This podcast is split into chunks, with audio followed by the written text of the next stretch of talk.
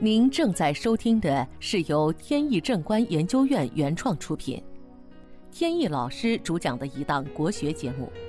这里以真实案例的形式，摒弃晦涩难懂的书本理论，力求呈现一堂不一样的文化讲座。好，在正式的案例分析之前呢，还是照例解答听众的一个小问题。有听众问，在网上看到一些关于剪刀煞的理论，说这个煞气非常凶险。那么我们应该如何去化解？首先呢，剪刀煞在风水行煞当中确实算是比较凶险的一种。受它影响最大的呢，首先是商业，包括写字楼啊、商铺啊、厂房等等。其次是别墅、平房或者低矮的楼房。它的形式呢，通常是两种，一种呢是 X 型的路口，一种是 Y 字形的。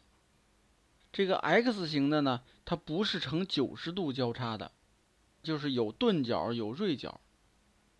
尤其是在锐角的那个方向，受影响更大。影响呢有多方面。比如破财、损丁、疾病等等。谈到化解呢，通常的方法呢是在拐角处种绿植，或者呢摆大块的景观石。如果这个路口你不能去改变，那么就在自家的窗户上面挂上八卦镜也可以。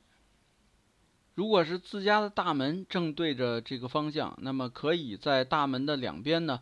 摆上吉祥的瑞兽，在这个瑞兽的底下呢，要压上开过光的化煞的物品，比如说化煞专用的钱币。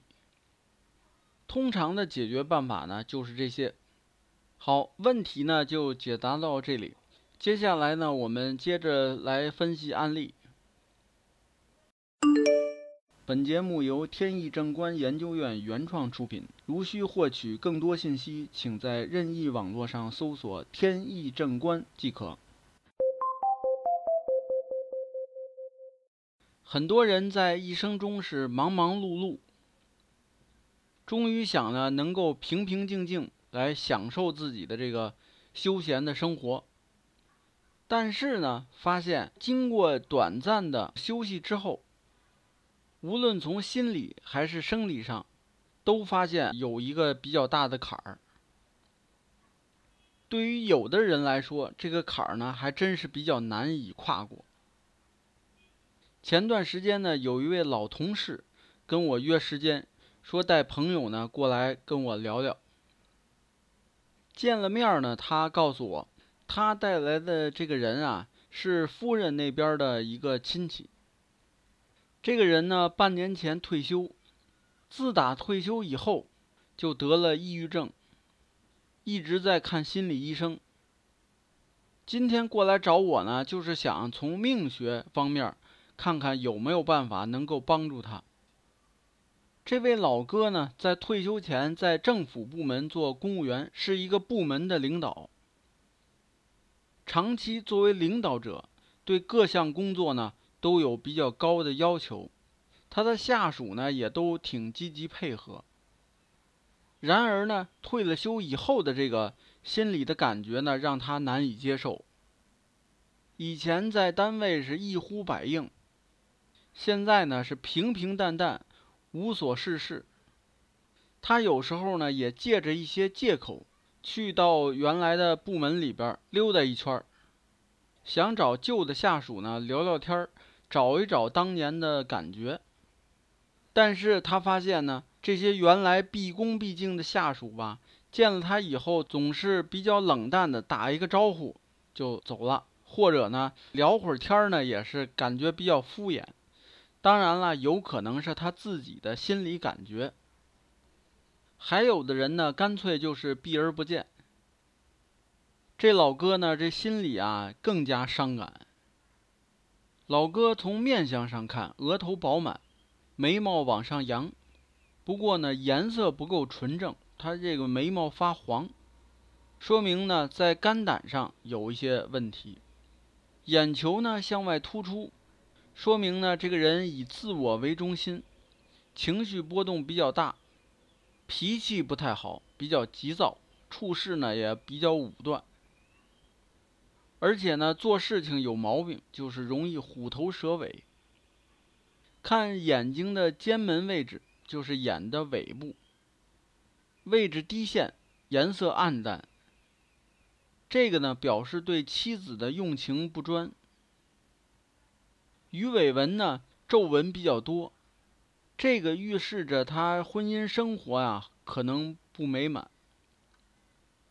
再看中部，颧骨突出，鼻梁高耸，这鼻子两边呢有两条法令纹，两条纹呢是又深又长。这个说明呢，在工作上喜欢发号施令。属于那种唯我独尊的人，这种人呢，通常也比较古板，心里不爽的时候就爱发脾气。我估计，如果有下属看见他假装没看见，就故意的躲避，多半呢跟他以前脾气不好有关系。以前在位置上，当然大家容易围着他转了。最后呢，我劝他。人走茶凉，这是人之常情，不用过分在意。人呢，总得往前看。这时过境迁，不能老去回忆过去。自己呢，找一找以前想干而没有精力去干的那些爱好，重新把它捡起来。如果实在还找不着的话，那出去旅游总是可以的呀。